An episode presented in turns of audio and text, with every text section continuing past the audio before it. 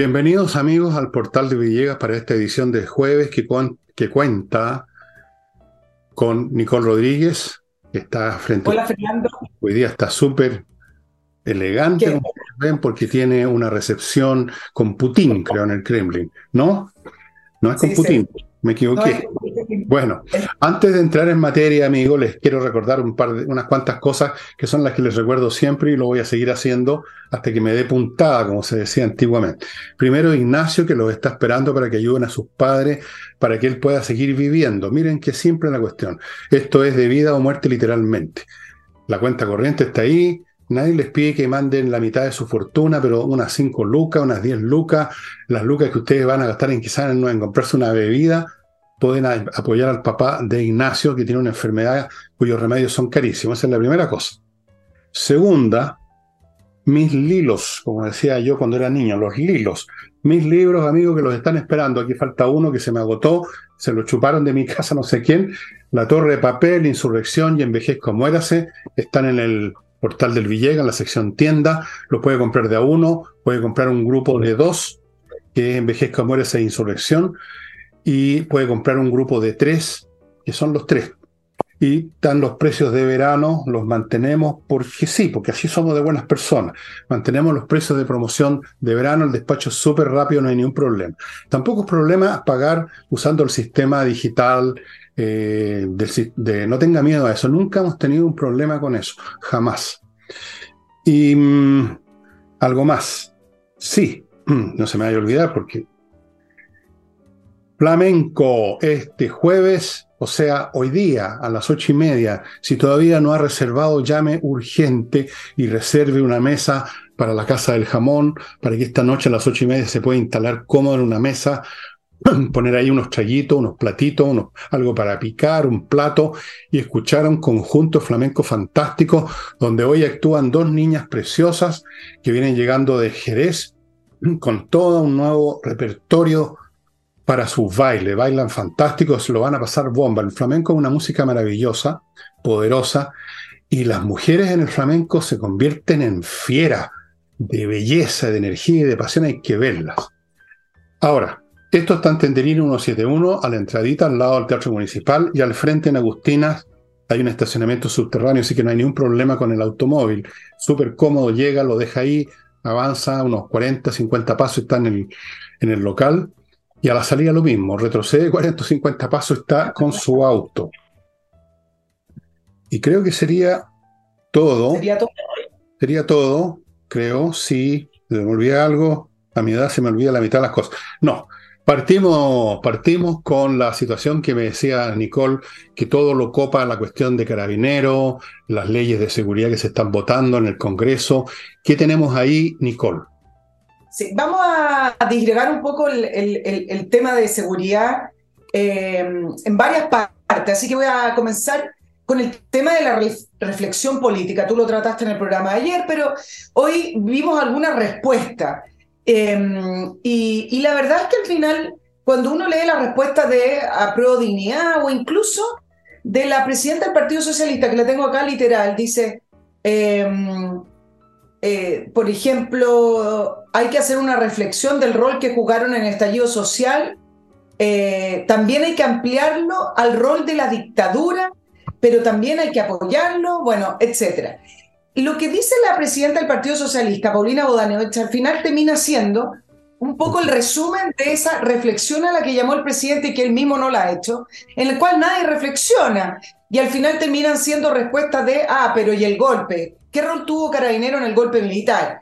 ¿Qué rol em, tuvo el Paco Gate famoso o la malversación de fondos? Y empiezan a hacer una mezcla completa de temas que no se vinculan entre sí y no van al fondo del asunto. Entonces, eh, efectivamente, cuando uno vio, ve la votación de hoy día, que la ley Retamal Naín pasó al Senado, donde a prueba de no votó a favor, hay que decirlo. Dos abstenciones, principalmente del Partido Comunista, em, y quienes se abstuvieron fueron de apruebo dignidad, y el, eh, quiero sacar los datos exactos que los tenía anotados. Acá está, 106 votos a favor, 24 en contra y 3 abstenciones. Los 24 en contra son de dignidad, las 13 abstenciones son entre el Partido Comunista y el, Frente Amplio. Entonces, algunos pareos de, de ausencias de votación, mucha licencia médica, otro tema que podemos hablar más, más adelante. Y cuando uno ve las indicaciones que les gustaría introducirle al,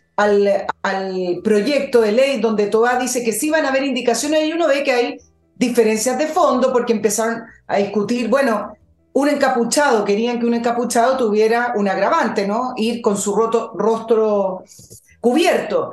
Y apruebo dignidad y el Partido Comunista dice, ¿por qué? Es un derecho, en fin. Entonces ahí uno ve las grandes diferencias que no se van a acercar. Acá no es un problema de que se van a sacar las diferencias, acá es un problema de quién va a ser mayoría y también hay que verlo porque las indicaciones todavía no entran, por lo tanto no me atrevo a, ir en el detalle de las indicaciones de la ministra Toa, pero hay que ver los detalles cuando entren al Senado. Por el momento, ahí uno entiende por qué efectivamente cuando se hablaba de seguridad, cuando se hablaba de eh, vamos a perseguir a Carabineros, le vamos a contar con todas las herramientas, y se acuerdan que el presidente Boric lanzó el gran plan de seguridad, lo hizo por ahí en eh, agosto del año 2022, por ahí en septiembre, y eh, según las estadísticas que leí, el avance de ese plan, grande, plan, plan, gran, gran plan de seguridad, el avance es de un 8%.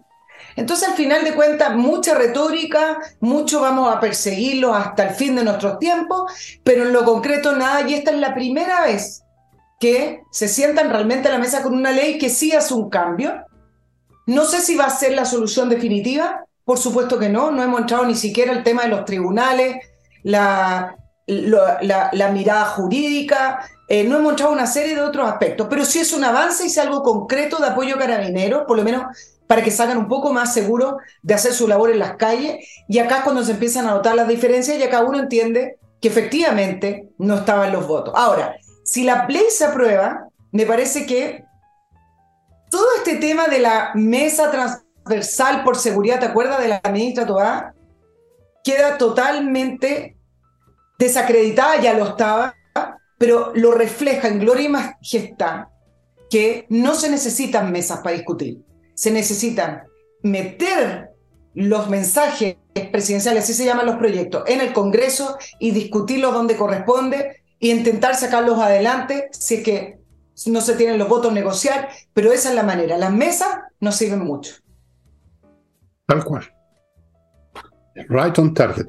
Em, este es un tema bien de fondo, que algunos casos crean que no, y lo que se dice también es de fondo, aunque no lo parezca porque lo que está detrás de esto es una discusión que no, no se atreve a decir su nombre, digamos, y se disfraza detrás de esto de la seguridad, de darle más atribución a carabineros y cosas así, pero en el fondo lo que está eh, vislumbrándose aquí es la postura básica, visceral, de dos Chiles distintos. Hay un Chile que está manifestado por personas que inmediatamente sacan a relucir en forma inevitable el tema del golpe militar porque para ellos, y eso es un tema de fondo, para ellos y para muchos otros chilenos, afortunadamente no son la mayoría, la policía, el carabinero, es lo mismo que es para un delincuente, una fuerza enemiga, hostil. La representación de las fuerzas represivas del capital, de las clases pudientes, de los ricos, de la explotación. Es una visión que está en el meollo de la concepción marxista incluso y que se vulgariza de muchas formas desde el peñascazo que le tiran a un carabinero en una población, hasta el discurso de algún pelotudo que tiene algún título en sociología. Pero viene del mismo fondo, o sea que esto es un tema de fondo. Y por el lado del otro Chile, el Chile que quiere darle o devolverle más bien atribuciones que siempre tuvo Carabineros para actuar sin que lo estuvieran mirando con sospecha. Ese es el Chile el Chile que los comunistas, los Gutiérrez y otros genios eh, llaman fascistas pobres, o sea, el Chile que cree que necesitamos un orden social, que los delincuentes son delincuentes y no luchadores sociales, que los carabineros tienen derecho y además tienen el deber de usar fuerza letal cuando es necesario, porque si no dejan de existir en la práctica y empiezan a, desintegrarse. Hoy día, entre paréntesis, algún político que estaba escuchando a mi mujer, pero no sé cuál era, en el Congreso, dio una estadística atroz. Prácticamente no hay gente o muy pocos que estén postulando para hacer, entrar al cuerpo carabinero. De forma que podríamos decir que la izquierda en ese sentido ha conseguido su fin de destruir carabineros, destruir, destruirlo en la manera, en, la, en el sentido de que no llega gente a ser carabinero. Entonces, a medida que se vayan jubilando, se va a ir desintegrando el cuerpo si las cosas siguen como son. Entonces, un tema recontra de fondo. Aquí se enfrentan a través de esta singularidad que es el tema de carabineros y las muertes que han ocurrido, se enfrentan dos chiles que se oponen en todo, en lo que es delincuencia, en el concepto que tenemos de orden social, en todo. Así que estas abstenciones, estos discursos de la señora Marinovich, este, esta majadera vuelta que, bueno, y no olviden que Carabinero participó en el golpe militar. Por supuesto que participó en el golpe militar, pues, si era un golpe de las fuerzas uniformadas contra lo que se considera un proceso que conducía a una guerra civil o a una dictadura comunista, una de dos. No voy a discutir si eso es cierto o no, pero obviamente que participaron los carabineros.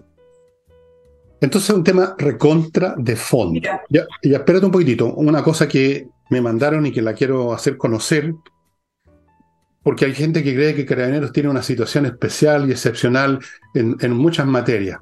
Les voy a contar lo que me dicen acá. Las Carabineros y la PDI no tienen ley de salud que los proteja. Carabineros y las Fuerzas Armadas no cuentan con defensoría jurídica cuando el Estado que los envió, el propio Estado que los envió a enfrentar el lumpen, los procesa. El seguro de vida de carabineros de la PDI de las Fuerzas Armadas es de costo personal. Cuando un carabinero está procesado no recibe sueldo. Hay una demora excesiva en, en tramitar pensiones y montepíos por una tranca, dice aquí, de la Contraloría. Nueve meses a un año. ¿Cómo vive nueve meses a un año sin sueldo? Dicen. PGU, DIPRECA, no sé lo que es PGU, DIPRECA y CAPREDENA están excluidos de los beneficios de la PGU.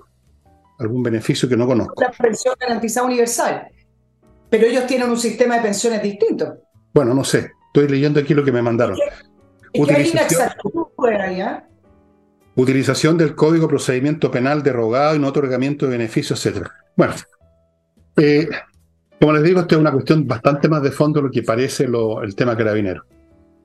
Sí, voy a agregarle algunas cosas, pero ahí eh, no sé bien eh, el detalle de lo que te mandaron, porque yo sé que a veces lo, me hizo muy extenso, pero tienen el hospital de carabineros, que funciona estupendamente bien, o funcionaba, eh, y sí tienen, sí tienen asistencia jurídica, porque resulta que estaba pensando, iba a dar unos nombres, por eso me chaté, pero no lo voy a dar. El punto es el siguiente, si tienen asistencia jurídica, lo que pasa es que cuando tú estás en casos tan relevantes como por ejemplo los casos de el estallido social, en el cual eh, vas a terminar en la cárcel si no ganas el proceso judicial, las familias de los carabineros y los carabineros muchas veces prefieren contratar abogados privados para que su proceso pueda ser llevado con personas de mm, mayor, mm, de mayor conocimiento con respecto a eso, porque a veces la asesoría jurídica que tiene Carabinero son personas que eh, tienen otra expertise u otros conocimientos. Y, no y obviamente en no todos los casos funciona esa asistencia jurídica porque depende si te dan de baja o no, etc. Eh, pero me parece que, para no entrar en el detalle, pero hay alguna inexactitudes o no son del todo así lo que te escribió ese, porque a mí también me llega a veces, Fernando, que no tienen esto, que no tienen otro. No, sí tienen hartas cosas. Lo que pasa es que las necesidades de hoy también son mayores. Eh, y para efectos de entrar a la escuela de carabineros, por supuesto que faltan incentivos. ¿Quién quiere ir eh, o quién quería entrar a carabineros eh, de la manera que estaba siendo tratado en, nuestro país? Pero yo te quería además juntar la reflexión con respecto al tema de fondo, algo que hoy día me estuve preguntando, mirando las imágenes en el Congreso con la viuda de Naimi Retamal en el, en el Congreso mientras aprobaban la ley, mirando las redes sociales, mirando las declaraciones de los políticos, ¿ah? de la centro izquierda y de la centro derecha, y resulta que ahora todos son carabineros. Todo le falta ponerse una polera acá, la bandera acá, todo es carabinero, todo es carabinero, todo es carabinero. Efectivamente, carabinero necesita un apoyo real. Pero me hace preguntarme, ¿qué es lo que hizo que las personas, incluso gente también de la política, pero voy a sacar un poco más la política de acá porque eso es por conveniencia, ¿qué hizo que las personas no apoyaran a carabineros durante el estallido? Y con decir las personas, me van a decir, pero usted está equivocada, nosotros siempre dijimos que carabineros había que apoyarlo durante el estallido de octubre del año 2019. De la insurrección te refieres tú, ¿no?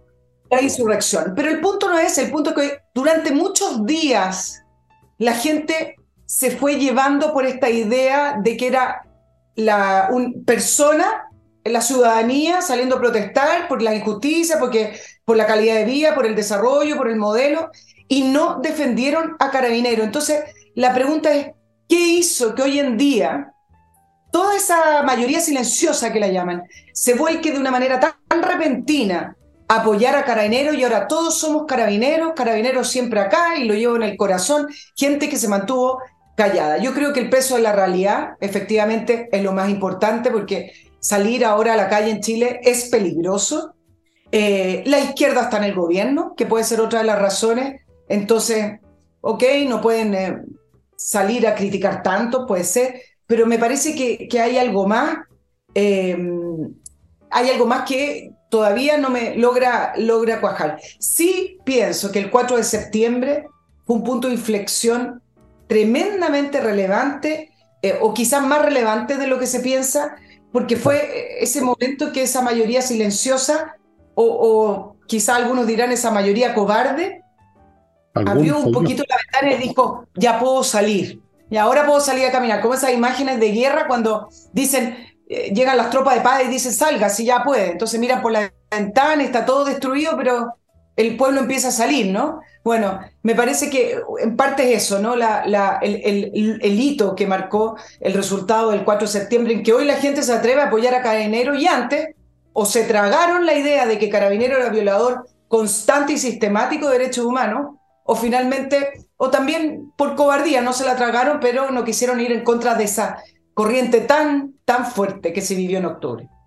Bueno, te, te, voy a contar lo que, lo que creo al respecto, pero antes de eso, amigos, voy a entrar a mi primer bloque y les quiero contar de un, un sponsor que es nuevo en este momento, pero que estuvo con nosotros en otra oportunidad para otras cosas y tiene que y que les ofrece lo que ellos llaman el paraíso perdido, que es ah, ah bueno es un establecimiento que se llama Canal Om Om Wellness Spa. Es un spa que está a dos horas de Santiago entre Pichidangui y Los Vilos y ofrece un montón de cosas. Venga, dicen ellos, a conocernos en abril. ¿Qué es lo que tienen? Programas que incluyen alojamiento, todas las comidas, uso exclusivo de nuestras instalaciones que son piscinas con agua de mar, agua dulce, sauna, talasoterapia, sepa moya lo que es eso, jacuzzi. Adicionalmente puede tomar un masaje, ya me empezó a gustar esto, reiki o clases de yoga. O sea, realmente es como para salir como volando por las ventanas del establecimiento. Próximas fechas, Semana Santa del 6 al 9 de abril. Vaya a meditar en sus temas religiosos allá, como hace todo el mundo, con, con, un, con un chunchul en la boca. Del 21 al 23 de abril, y del 28 al 1 de mayo. Repito, se llama Canal On Wellness Spa, es un spa ubicado en, entre Pichidangui y Los Vilos y que le ofrece todas las cosas que le mencioné. Eh, yo supongo que está saliendo a mi derecha un, una gráfica con la dirección internet para que ustedes vean fotografía o qué sé yo, más detalle. Eh, eh, yo necesitaría esto, Nicola, pero, no puedo. Me debo, me debo a mi público. No me puedo. No nombraste la palabra clave, lo tiene bar. Dijiste masajes, terapia. Sí, sí, esa parte fue la que no me gustó, que no hay bar aquí. Me quedo en mi casa, que aquí tengo bar. Sí, pues cortenla. No, amigos, esto yo creo que es una excelente opción para realmente cargar energías nuevamente y botar el tóxico mental que todos tenemos en estos tiempos, estos tiempos de tribulaciones. Ahora, si lo que quiere reparar no es su persona, sino que la carrocería de su auto, póngase en contacto con autowolf.cl como hizo vuestro papá y abuelito aquí presente. Van a reparar la carrocería de su vehículo, la van a mononar, lo van a repintar en su casa en 24 horas, o si el caso ya es muy extremo, el auto está realmente como para tirarlo al taro a la basura, como era el mío, se lo llevan, pero solo unos 3, 4 días no semanas, quincenas completas, y dejan el auto para que les cuento como quedó el mío, parece nuevo y tiene como 20, tiene más de 20 años. Autowolf.cl, único servicio en Chile que hace esto. Continúo con KME ERP, software financiero para toda clase de empresas, para que usted sepa una cosa bien importante para los negocios. ¿Está ganando o está perdiendo plata? Mire qué importante. Este software lo hace todo, factura electrónicamente, revisa los estados financieros, controla stock de productos, procesa las remuneraciones, se integra con los bancos, con el servicio de impuesto interno, con todo, con Mercado Libre incluso, por si usted tiene productos que se, vende, que se puedan vender ahí, todo, todo, todo, implementación en dos horas, planes desde 12 UF al año. Continúo con entrenainglés.com, la academia, amigos, con profesores de inglés de verdad, clases online, todas son muy buenas. Estas clases se lo puedo garantizar. Y están ofreciendo además un plan de verano por menos de 400 lucas, 24 clases. Divide a 400 para ser más fácil por 24. Cuando si fueran 20 serían, son menos de 20 lucas. Menos no, 17, 700, más o menos por ahí. Consultas al correo coordinación arroba Va a obtener una base de inglés para poder batírsela en sus negocios, en sus asuntos profesionales y naturalmente usted puede construir sobre esa base y llegar a, escribir como Shakespeare si quiere, pero aquí va a tener una base. No, como Shakespeare es difícil porque escribía con un inglés que apenas vuestro servidor lo entiende. Y sigo con Edifito, software para edificios que están siendo usados este software en todos los edificios de América Latina, miles de edificios, porque es súper espectacular, súper bueno, atiende todos los aspectos de la administración de un edificio, los físicos, los contables, los financieros, los administrativos. Edifito los datos a mi derecha. Respecto a lo que tú decías, ¿qué pasó con el cambio?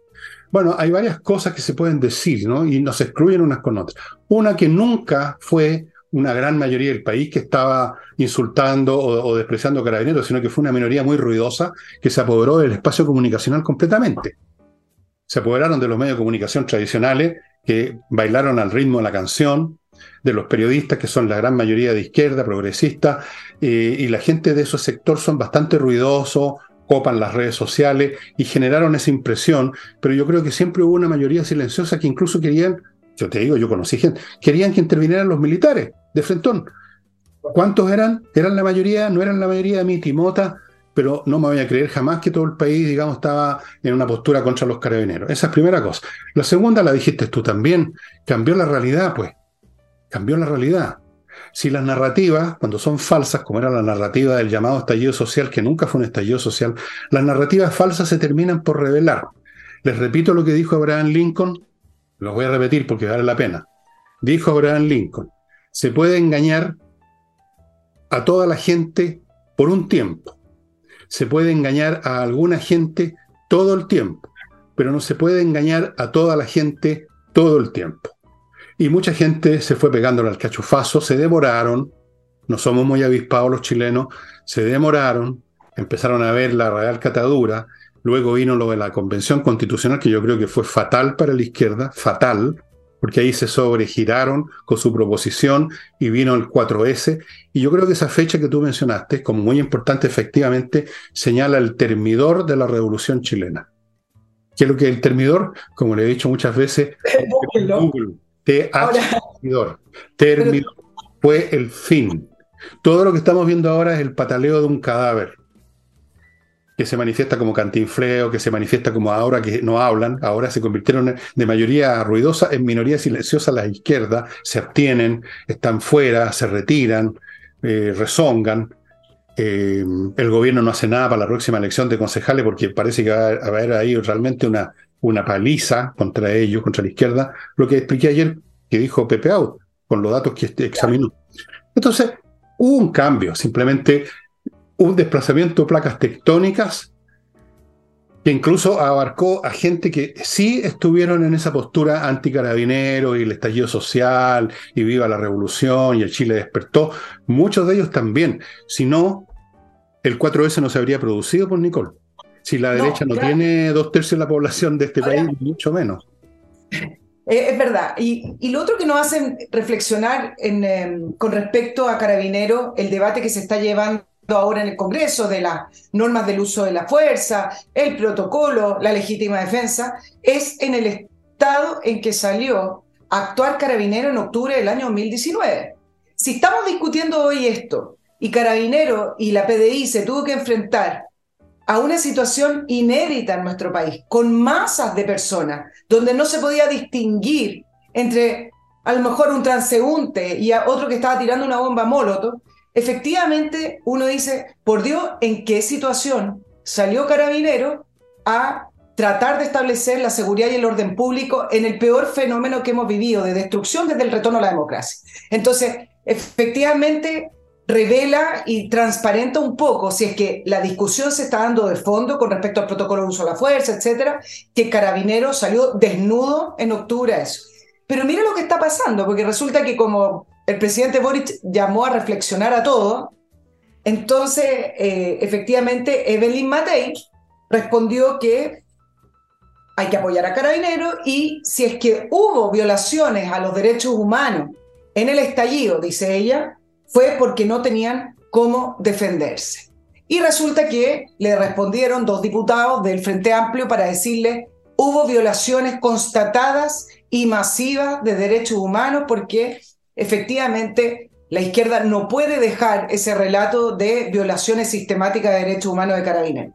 Y hoy día volví a, revisar la cifra porque como no es hoy primera plana ni, ni es el tema principal, de las más de 6.000 causas que ingresó el Instituto Nacional de Derechos Humanos y otras organizaciones a Fiscalía, el año pasado se cerraron el 47%. ¿Por qué? Porque no hubo pruebas y porque no habían víctimas ubicables, digamos. Em, luego, ¿cuántos condenados? Uno, estamos hablando por violación a los derechos humanos.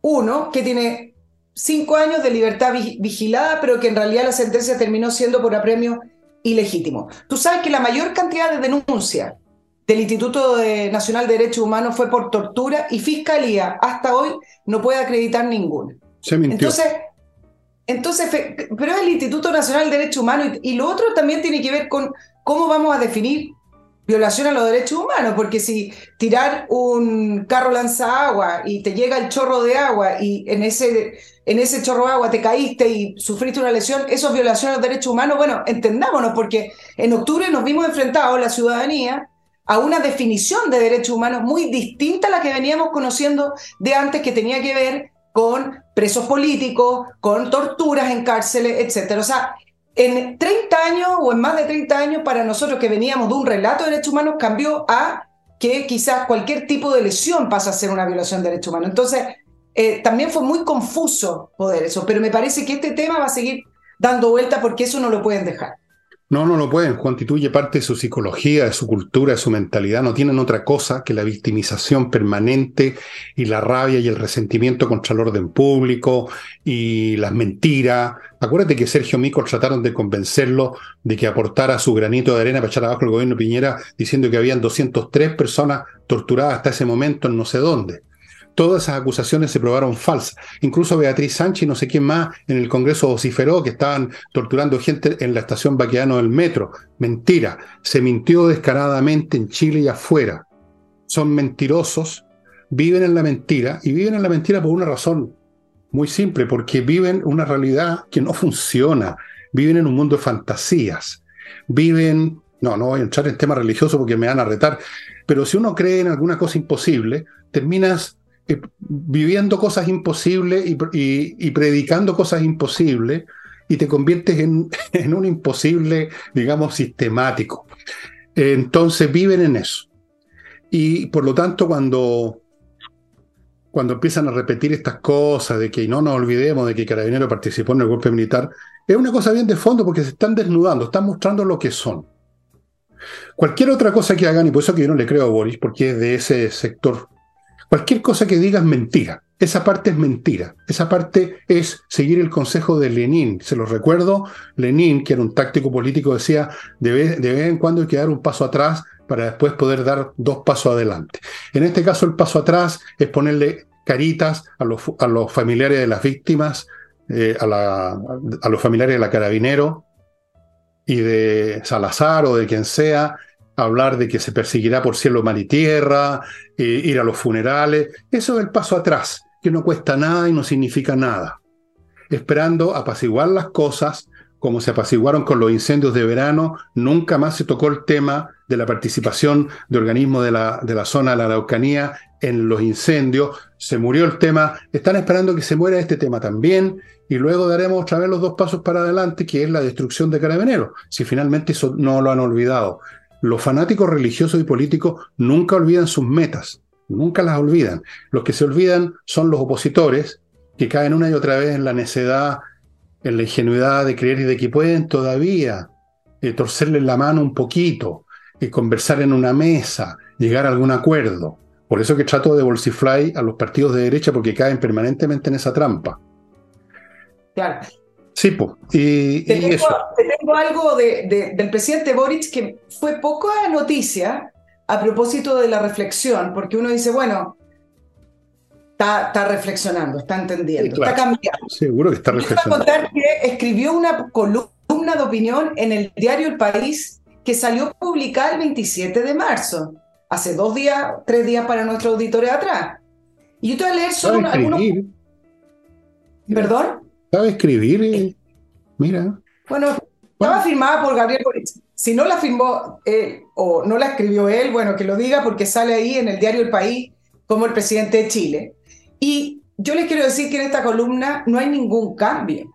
No, pues sí, eso es lo que te estoy diciendo. No hay no. Lo voy, a, lo, voy a, lo voy a patentar con esto. El norte hacia el cual camina nuestro gobierno es aquel que el pueblo de Chile respaldó con su voto popular, su programa sentar las bases de un estado de bienestar haciéndonos cargo, es decir, el Estado, de inseguridades económicas, sociales e individuales. Sigue en pie el proceso constitucional para cambiar la constitución de Augusto Pinochet. Y uno de los temas centrales es establecer un Estado democrático y social de derecho que deje atrás el Estado mínimo y subsidiario, que ha significado precariedad y abandono de nuestros sectores de la sociedad. No ha cambiado nada. Mira, mira este. Nuestro programa de gobierno, no lo estoy diciendo completo, sería muy largo. Nuestro programa de gobierno se ha propuesto avanzar en construir un sistema de seguridad social que supere el fracasado modelo de capitalización individual de la AFP y que reconozca la salud como un derecho social. Nuevo pacto tributario y dice que mira con optimismo el futuro de Chile porque pronto daremos a conocer una política nacional del litio que signifique que el Estado asumirá un rol preponderante en la exploración y explotación del litio en colaboración con algunos sectores privados. Y este año Chile conmemora los 50 años del golpe, memoria, dice, democracia y futuro, para que en Chile se condene transversalmente y unánimemente la violación a los derechos humanos. Y le puedo seguir dando, pero le saqué un extracto de la columna del 27 de marzo de nuestro presidente Boric reflexivo. Repitiendo las mismas monsergas de siempre, las frases vagas, que el, el, fracaso comprobado. ¿Cuál fracaso comprobado? La capitalización privada. Bueno, como él no ha trabajado en su vida, probablemente no cotizaba y no miraba, por lo tanto no le llegaba una cartola donde se mostraba que se había depositado 10, después tenía 2, tenía 20 o 30. Eh, repiten frases hechas. Alguien dijo en un momento el fracasado sistema de la capitalización y todos los demás, como son poco inteligentes y repiten como loro, repiten lo mismo y lo dan como un axioma, como decir que la Tierra es redonda. No sé, pues antes era la Tierra plana, da lo mismo, se repite y se repite. No tienen remedio. Ahí está lo que he estado diciendo todo este tiempo. Boris no va a cambiar. Esta gente no cambia. Pueden de repente mentirnos y tratar de engañarnos como lo hizo en su segunda vuelta el señor Boris, presentándose como un hombre moderado. Ahora se presenta como un carabinero, le falta, como tú, como tú me mandaste un, un monito que aparecía vestido como carabinero, pero se puede vestir de cualquier cosa. Yo creo que básicamente se viste Tony, pero se puede vestir de cualquier cosa. No hay que creerle ni una palabra ni a él ni a nadie de su sector. Todo lo que hacen y lo que dicen ahora que puede parecer moderado, que puede parecer un resultado de la reflexión, es el paso para atrás para seguir dando sus pasos para el abismo, no para adelante. Dos pasos más hacia el abismo. Voy a otro bloque, estimados amigos, porque vamos acercándonos como a esa película La Hora Señalada, Ah, en que trabajaba Gary Cooper, ¿te acuerdas? Un tipo más hipócrita que la cresta, pero ya les contaré algún día en un programa sobre Gary Cooper. Amigos, kmmillas.cl, si usted tiene millas acumuladas por sus vuelos, más le vale antes que desaparezcan ir a kmmillas.cl y se las van a comprar con buen dinero. Dinero bueno. Invierta en USA.cl, un grupo de profesionales que lo van a ayudar a invertir en las mejores condiciones posibles en bienes inmobiliarios en Estados Unidos. Primero le van a ofrecer un portafolio con miles de opciones. Comprar casas, departamentos, centros comerciales, playas, terreno, you name it.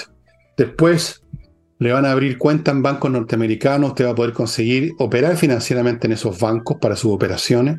Tercero, le van a tramitar si usted quiere una visa de residencia en Estados Unidos. Cuarto, cualquier problema que pudiera surgir, aunque es muy improbable porque en Estados Unidos es fácil hacer negocio y iniciar negocio, van a estar con usted, aunque ya terminó la operación con inviertanusa.cl, van a estar con usted para ayudarlo a resolver el problema. Nadie más entrega ese servicio.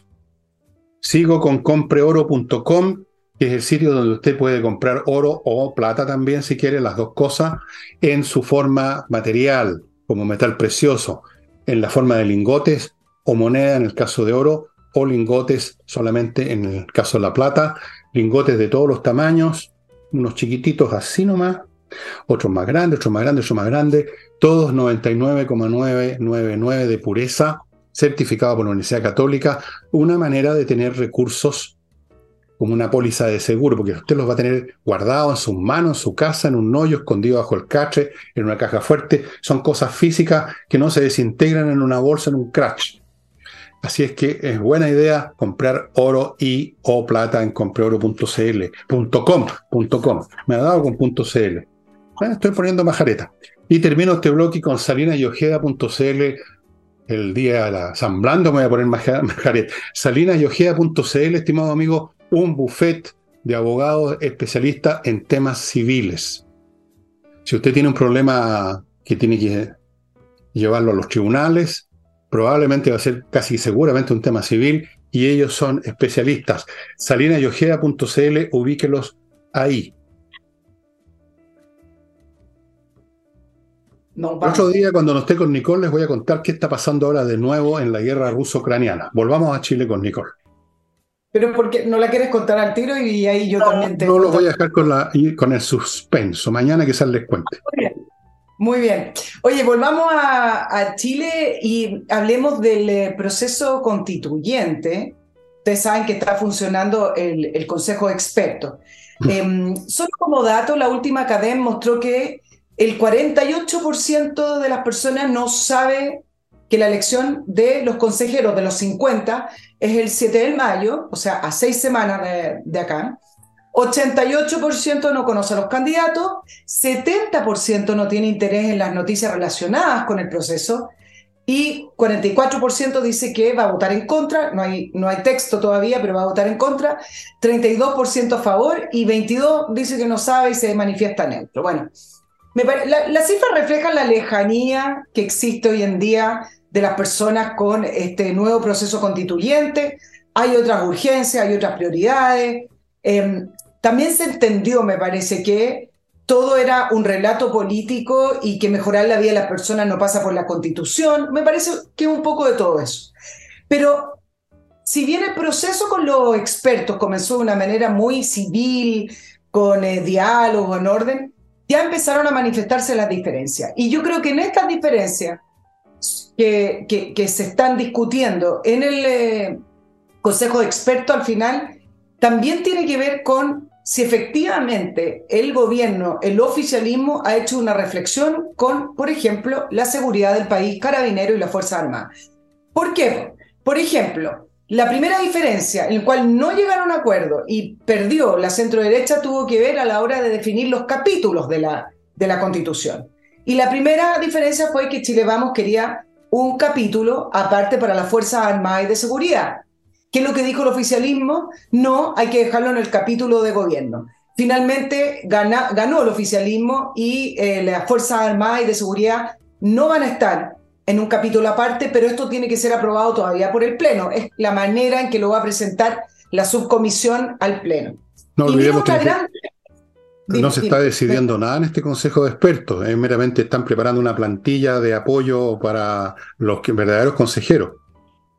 No se está Claro, pero resulta que esa, plantilla eh, es una estructura, digamos. Pero se puede salir de ella.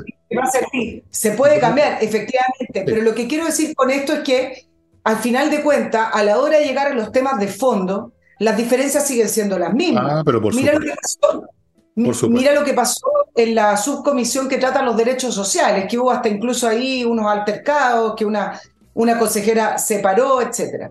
La oposición, Chile Vamos, quiso dejar establecido en rango constitucional que la libertad de elección de los cotizantes en salud y previsión social em, quede establecido. ¿Qué es lo que dijo el oficialismo? Es decir, el gobierno y la izquierda. Quiere que sea un Estado social que regule el derecho a la salud, trabajo, educación, con libertad sindical, lo mismo, y que no quede establecido con rango constitucional la libertad de elegir. Y ahí Chile Vamos dice, pero si se puede tener un Estado social de derecho compatible con la subsidiariedad, y lo que dice el oficialismo es que es incompatible o que debilita al Estado social de derecho. Entonces, cuando empiezo a leer todas estas discusiones, esto no está zanjado, ¿ah? no hubo voto, al final de cuentas es, es un, un, poco de déjà vu, ¿no? Es volver atrás. Esto ya fue rechazado por lo demás. Una de las razones por las cuales se rechazó el texto fue que la gente quería tener libertad de elegir. Y entonces cuando uno ve que la discusión vuelve a foja cero y vuelven a plantear lo mismo, es que acá no había ninguna reflexión, ¿no? Es que, es que aquí lo que sucede es que este, esta plantilla generada por expertos que vienen del aparato político actual es un reflejo del pasado, por supuesto que se repite. Pero resulta que los concejales que van a ser elegidos eventualmente no van a reflejar ese pasado. Yo me atengo a los datos de PPA. Entonces, claro, estos tipos vienen del Congreso con la estructura del Congreso que tiene que ver con la estructura política del país hace uno, dos, tres, cuatro años para atrás, con la estructura dominante de la izquierda, por lo tanto tienen más, entre comillas, expertos de esa sensibilidad, pero todo eso es exactamente un déjà vu, porque es la misma cosa, pero resulta que la elección no va a generar la misma cosa, no va a ser el mismo espejo, pues. O sea, salvo que hubiera un fraude, alguna cuestión, va a llegar una mayoría que no va a ser de izquierda y por lo tanto todas estas cuestiones que no son imperativas son una base de apoyo, una ayuda a memoria, lo que tú quieras, pero no estaban obligados los consejeros constitucionales a trabajar solo dentro de los límites de esa plantilla. Hay un error ahí en creer eso. Ellos pueden simplemente decir, no, pues, no vamos a hacer eso de que no hay un capítulo especial para las Fuerzas Armadas o lo que sea. Y se acabó. Entonces sí, es un déjà vu, porque son los mismos en una expresión más encorbatada, en su calidad ahora no de Royas, ¿cómo se llama? Rojas Bader, sino que ahora son tipos que se bañan todos los días y se ponen corbata, pero son lo mismo, son la expresión más refinada de lo mismo, son la fiesta de los vampiros, pero esa situación va a ser superada con la elección de concejales. Tendría que serlo si los números, digamos, calzan los que da. los números calzan, claro. Entonces, da lo mismo lo que digan, incluso pueden sacar una copia exacta de la proposición del año pasado y da lo mismo porque lo que decide es estos concejales. Y además después el que decide eres tú y yo y todos los chilenos votando. Y fíjate que como tú mismo dijiste, yo también lo dije el otro día, ya hay un 44% de la gente que dice rechazo, venga lo que venga de proposición. Entonces, al final se vuelve a repetir este tema que se ha dicho desde el principio, que este tema constitucional nunca fue esencial para la gente porque no es esencial. No es esencial una nueva constitución, fue esencial para el gobierno de Piñera como un instrumento que creyeron útil para salir del problema, pero no era, era algo que necesitaba el gobierno, no algo que necesitaba el país. El país no necesita otra constitución, hemos vivido perfectamente con esta constitución que la han cambiado mil veces. El país tiene otros problemas y todos los conocen. Entonces, pueden seguir jugando con esta cuestión, pero llegado el momento la gente por último a decir no, rechazo esta cuestión y córtenla. Y ahí no me imagino que van a tener las patas de iniciar un tercer proceso, porque ahí simplemente lo sacan a patadas de la moneda todo, y del Congreso y de todas partes. He dicho. Así es que yo tengo más confianza esta vez, fíjate, de que, de que no se va a repetir lo, el circo que vimos la vez pasada, donde esta gente además, ¿te acuerdas del triunfalismo, el señor Stingo y otro? No, aquí ganamos, vamos a hacer lo que queremos. Bueno, Dios castiga, pero no a palo, decía mi abuelita Leonida. Efectivamente, el circo, lo más probable que, que no se repita y también la distribución de las fuerzas políticas también. Con, con la, el ejemplo que te estaba mostrando es que al final la tónica de la discusión termina siendo la misma. ¿Ah, y me parece que va a ser la misma cuando se elijan a los consejeros constituyentes el 7 de mayo, porque pareciera ser que acá hay hay un choque de ideas gigante. Incluso en esa, En esa discusión que te, que te estaba comentando del Estado social de, y de derecho, versus si podía o no ser subsidiario, y que la verdad que leo hartas columnas de opiniones, expertos dicen, no, no es incompatible, pero acá hay una, hay una, una idea radicalizada de lo que quieren hacer con el Estado. y en ese estaba también el partido, los representantes del Partido Socialista eh, y de la centroizquierda. Bueno, pero fíjate tú que es cierto que las ideas se van a repetir porque responden a realidades en cuanto a estos dos Chiles. La diferencia es que se van a repetir con fuerzas relativas muy distintas. La vez pasada, en la convención, tres cuartos de los miembros creo, o dos tercios como mínimo, no, más de dos tercios. Tres quintos por lo menos. Eran de izquierda. Por lo tanto, esas ideas tenían ese peso y se expresaron en la proposición que el público le hizo. Ahora no. Ahora esas ideas no van a ser tres cuartos, van a ser un quinto. Muy distinto. Sí, las mismas ideas, pero ahora no van a ganar las ideas de la izquierda salvo que ocurra ya algo catastrófico, entonces ellos simplemente me declaran quiebra moral, intelectual y no hago más programa, significa que ya no le achunto nada. Pero yo no creo. Los hechos están ahí, los números están ahí. Entonces, que discutan lo mismo, pero lo importante es que quién va a tener más peso en esa discusión ahora, quién va a tener el, camión más grande de esta oportunidad. La otra vez ellos tenían el camión y la derecha tenía una renoleta.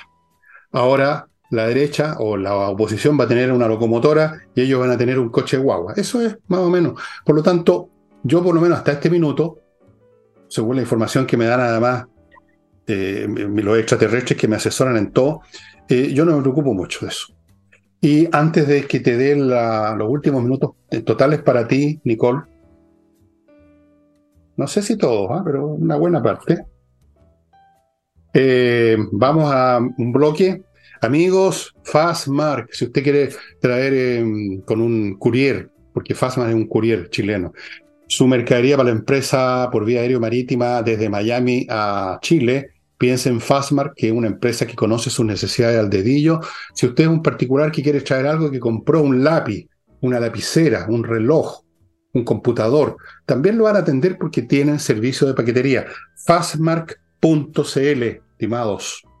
Continúo con madamepatriciastocker.com, que es un grupo de profesionales dedicados a inscribir su marca comercial o su invento, si tiene uno, e inscribirlo en Chile y en el extranjero, mantenerlo, renovarlo, porque hay que renovarlo, defenderlo y en todos los sentidos dejarlo usted sólidamente anclado con lo que es suyo, con su idea, con su marca. patriciastocker.com. Continúo y termino este bloque ¿o no? Con Climo, la climatización mejor del mundo que está en este momento ofreciendo descuentos muy especiales hasta el 31. Le quedan, ¿a cuánto estamos? 29, 30, 31. Le quedan dos, tres días para comprar con descuentos muy especiales estos dispositivos, la instalación y la mantención, amigos, son lo mejor que hay. Y si usted tiene como yo alergia y la menor mota de polvo lo hace toser y le pone los ojos como compota y todo lo demás, mi clima tiene filtro de aire. Sin eso yo estaría en este momento en un féretro ya. Y para dejarle todo el tiempo libre a Nicole, que tiene 56 puntos más. Hey, Ángel Hey, el corredor inmobiliario más rápido de Chile, amigo. Si usted ha tenido dificultades para vender su propiedad, porque la puso en un corredor que no corre, ni siquiera anda. Vaya donde Ángel Hey, ellos trabajan toda la semana, tienen métodos innovativos y a pesar de las dificultades del mercado, lo van, lo van a satisfacer, van a vender mucho más rápido, van a vender. Esa es la cuestión. Y termino con espacioajedrez.com, ya quedan dos, tres días nada más para que empiecen los cursos, amigos, para todos los niveles, incluso gente que no sabe nada, gente que sabe bastante, todos pueden mejorar su juego. Y lo más importante de todo, amigo, para los niños, para que formen una mente analítica, pensante, disciplinada, eso que ha instalado de por vida, hace la diferencia para toda la vida. Tener métodos de pensamiento adecuados o no tenerlos. Las clases son una vez a la semana vía Zoom en directo, a las seis y media los niños, a las ocho de la noche los adultos. Los precios son súper accesibles, se pueden pagar en seis cuotas y si usted se inscribe junto con su hijo o hija, es un grupo familiar y hay más descuentos todavía. Espacioajedrez.com y ya. Nicole. tengo dos temas. You run the show. Eh, pero te voy, a, te voy a contar primero una anécdota. Hubo elecciones en Cuba el domingo, muy poca cobertura de prensa, solamente en países centroamericanos y en Miami. Y esto era para elegir el fin, a renovar en realidad la Asamblea Nacional. Hubo 470 candidatos del Partido Comunista eh, para 470 escaños, para que se hagan una idea de las elecciones de la democracia. Bueno, sí, y yo no cuento como una anécdota porque no da para analizarlo ni nada, ni nada muy profundo, pero sí les cuento las palabras de Díaz de Canel. Desde ayer, esto lo dijo el lunes, lo dijimos y confiamos en nuestro pueblo que salió a defender la revolución. Ellos siguen en revolución. A pesar de las medidas draconianas de Estados Unidos y el feroz llamado a abstenerse. ¿Por qué? Porque la oposición en Cuba, principalmente los cubanos que están fuera de Cuba, pero también al interior, la única manera que han encontrado para poder oponerse a esta farsa de, elección y no seguir en este show de elecciones de Asamblea Nacional es no ir a votar. Al parecer, la, abstención fue alrededor de un 30%, 20%, pero no está clara la cifra porque simplemente como, no, está, clara la, el, padrón electoral, solo que sí hubo algunos eh, observadores de derechos electorales, algunas ONG que logran estar ahí en Cuba y que dice que fueron las elecciones más irregulares desde el año 1976. Me acordé, ¿te acuerdas cuando Putin ganó las elecciones con el 90% de votos? Es que muy popular, es muy popular. ¿Te acuerdas? Sí. Bueno, Cuba, el país que no estancado, digamos, el país que se quedó en un punto del pasado. Pero con Rusia, fíjate que, eh, a propósito de Rusia, yo he estado siguiendo mucho ese tema para practicar mi ruso. y hay montones de reportajes que se hacen todavía en las calles de Moscú, de Petrogrado, se llama ahora otra vez Leningrado.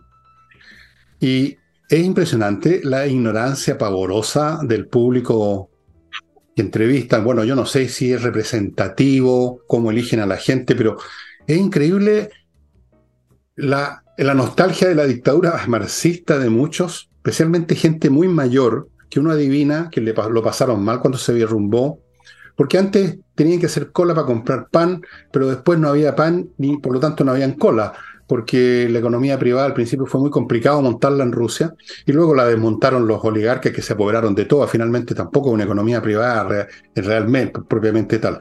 Pero la ignorancia, hay tipos que dicen tenemos que ir a la guerra, tenemos que ir a la guerra atómica para destruir Estados Unidos. Tenemos, que ir a hacer, tenemos que invadir Polonia mañana. Es impresionante, y lo digo a propósito de Cuba, cómo estos regímenes totalitarios no solamente te mantienen aprisionado, te mantienen hambriado y en ruina, sino que te destruyen tu intelecto, te destruyen moral e intelectualmente a generaciones completas. Si esa es la peor parte, es la peor parte de todas. Un, o un país descerebrado, ¿para dónde va después? Y especialmente hoy en día en que la gente con más talento o con más aspiraciones tiene más facilidades para irse al país. De Rusia, cuando empezó este asunto, no sé, ¿te acuerdas? No sé si salió una imagen en la televisión chilena, lo dudo mucho, pero en YouTube mucha. miles y miles de jóvenes apretando colisa fuera para no ser reclutados para esta guerra que les está yendo pésimo mañana les cuento más detalles, pésimos los rusos, les han dado unas pateaduras, porque además hay, una, hay un nivel de poca inteligencia entre, el, entre la oficialidad rusa que han estado años, digamos, desde la desde siempre casi, digamos, nada más que tomando vodka, son un pueblo muy alcoholizado, Rusia. Una incompetencia que tú dices, mira, hasta yo que solamente he leído libros de cuestiones lo habría hecho un poco mejor, no habría cometido ese error. Y lo cometen varias veces seguida. Y eso cuesta vidas. Bueno, es muy impresionante el deterioro mental de estos países, oye. Y yo mismo. Claro, ahora. Mm. Sí, te iba a decir que con respecto a, esto, a estas dictaduras y a estos dictadores eh, y la farsa, yo creo que, la, que mirando el, cómo se está moviendo el, el mapa del poder, esta farsa quizás le queda poco. Y, y, te lo digo por qué. Porque después de ver la reunión de Xi Jinping con Putin, en la cual realmente reafirmaron esta amistad sin límite, Putin moviendo su material nuclear a Bielorrusia, mientras China mueve sus hilos diplomáticos por primera vez en el Medio Oriente y logra un acuerdo de paz entre Arabia Saudita e Irán, los eternos rivales que desde 2016 o 2015 por ahí no tenían relaciones. Em, ¿Y qué es lo que pasa? Que em, China y Rusia dicen que Occidente fueron, con Estados Unidos a la cabeza, definieron las reglas del mapa geopolítico y las reglas del poder en eh, el mundo, definiendo qué es lo que era democracia y qué es lo que era derechos humanos. Y ellos dicen, nosotros no queremos que Occidente y Estados Unidos defina esas reglas porque nosotros también queremos poner las reglas. Y resulta que como se están sacando las máscaras eh, y se, eh, se están finalmente convergiendo quizás por, por, por intereses, porque es el momento, por eh, conveniencia, pero hay una convergencia entre Irán, China, Rusia. No quiero poner directamente Arabia Saudita, hoy día leía que Arabia Saudita en algunas relaciones comerciales, pero Arabia Saudita lo pongo entre comillas, porque viven de otra manera, digamos, pero la convergencia de intereses de estos países va a hacer que más dictaduras se unan a este nuevo eje para poder presionar por este nuevo cambio geopolítico que principalmente lo está presionando China. Y entonces es muy relevante porque quizás toda esta, esta situación eh, retórica y fantasiosa de vamos a elecciones, pero en realidad nadie va a elecciones porque gana el dictador o gana la gente del partido único, cómo se puede ir a elecciones si hay un partido único que está viviendo Venezuela, que vive Cuba, etcétera, quizás va a ser cambiar y vamos caminito a lo que llaman uno un nuevo orden, que va a ser distinto a lo que se vivió posguerra fría, pero sí con algunos ejes bien definidos, hablan de fragmentación, pero bien definidos entre democracia y dictadura. En un momento, ser dictador tenía mala, mala prensa, había que estar ahí en el Consejo de Derechos Humanos y, y decir, bueno, pero yo también hago elecciones, etcétera, pero eso desde que Putin le da lo mismo, digamos, y dice que va a apelar, apelar por los intereses de Rusia y quiere expandirse, etcétera, y China está siguiendo su propia política de, con su propio objetivo en contra de disputarle a Estados Unidos la hegemonía mundial, me parece que eso también va a ir cambiando y son los nuevos aires que corren, Fernando. Bueno, parece que está vigente la teoría que salió hace unos años atrás, que por un momento se discutió, que es esa teoría del choque de las civilizaciones. Fíjate que lo que tienen en común China, eh, Irán, Rusia y agrega Corea del Norte, entre paréntesis, es que son naciones orientales, asiáticas. Y el choque entre las civilizaciones que tienen muchas cosas en común orientales y asiáticas, donde suele reinar regímenes despóticos y una serie de principios morales, éticos y de conductuales muy distintos, es tan antiguo como las guerras médicas entre los griegos y el imperio persa. Se podría decir que ahí partió el choque de civilizaciones, exagerando un poco quizás la nota.